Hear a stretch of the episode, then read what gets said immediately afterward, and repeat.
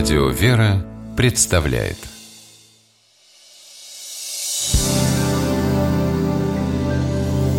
Первый источник Ольга Ивановна, а можно мне сегодня пораньше уйти?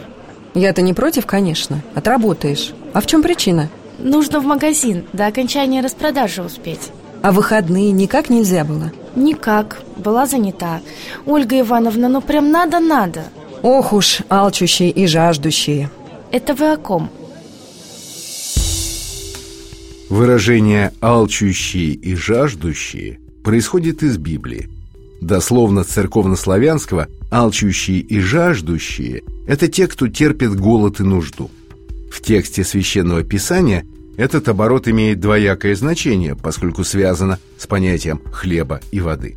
С одной стороны, как то, что поддерживает физическое состояние людей, с другой – как то, что питает духовно – Оба эти значения сопутствуют друг другу, как, например, в этом фрагменте из Псалтири, цитата из первоисточника.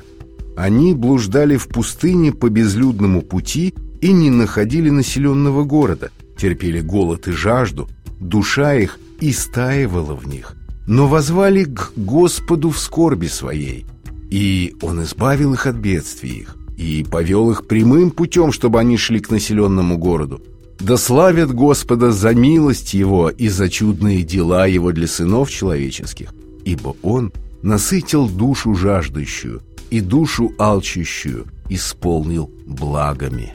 Этот псалом представляет собою благодарственную песнь евреев Богу за избавление их от вавилонского плена. Покаяние перед Господом спасло народ от гибели, и Он вывел их из уз. Как отмечает толкование – Радостное чувство возвращения на родину сравнивается с чувством удовлетворения жаждущим своей жажды и алчущим своего голода. Этот оборот является частью цитаты из Нагорной проповеди Иисуса Христа. Одна из заповедей блаженств гласит, вот цитата из Евангелия от Матфея, «Блаженны алчущие и жаждущие правды, ибо они насытятся». Смысл таков. Последователи Христа должны с такой же силой стремиться к правде перед Богом, с какой голодные стараются найти себе хлеб или жаждущие воду. Образ духовной жажды мы встречаем у евангелиста Иоанна, приводящего слова Спасителя из беседы с самарянкой. «Всякий, пьющий воду сию, вас жаждет опять, а кто будет пить воду, которую я дам ему, тот не будет жаждать вовек, но вода, которую я дам ему, сделается в нем источником воды, текущей в жизнь вечную.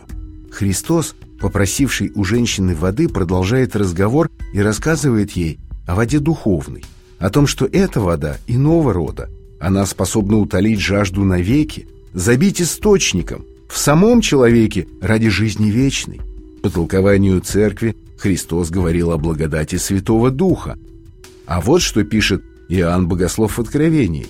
«За это они, святые, пребывают ныне перед престолом Бога и служат Ему день и ночь в храме Его, и сидящий на престоле будет обитать в них. Они не будут уже ни алкать, ни жаждать, и не будет палить их солнце и никакой зной, ибо Агнец, который среди престола будет пасти их и вводить их на живые источники вод» и отрет Бог всякую слезу с очей их. Апостол так описывает будущее совершенных христиан, используя тот же образ жажды духовной. Она исчезнет, ибо спасенные праведники будут под заботой. Сегодня выражение «алчущие» и «жаждущие» употребляется в двух значениях. В первом так говорят об испытывающих голод и жажду, во втором – о страстно желающих чего-либо, стремящихся к духовным ценностям, ищущих смысл жизни.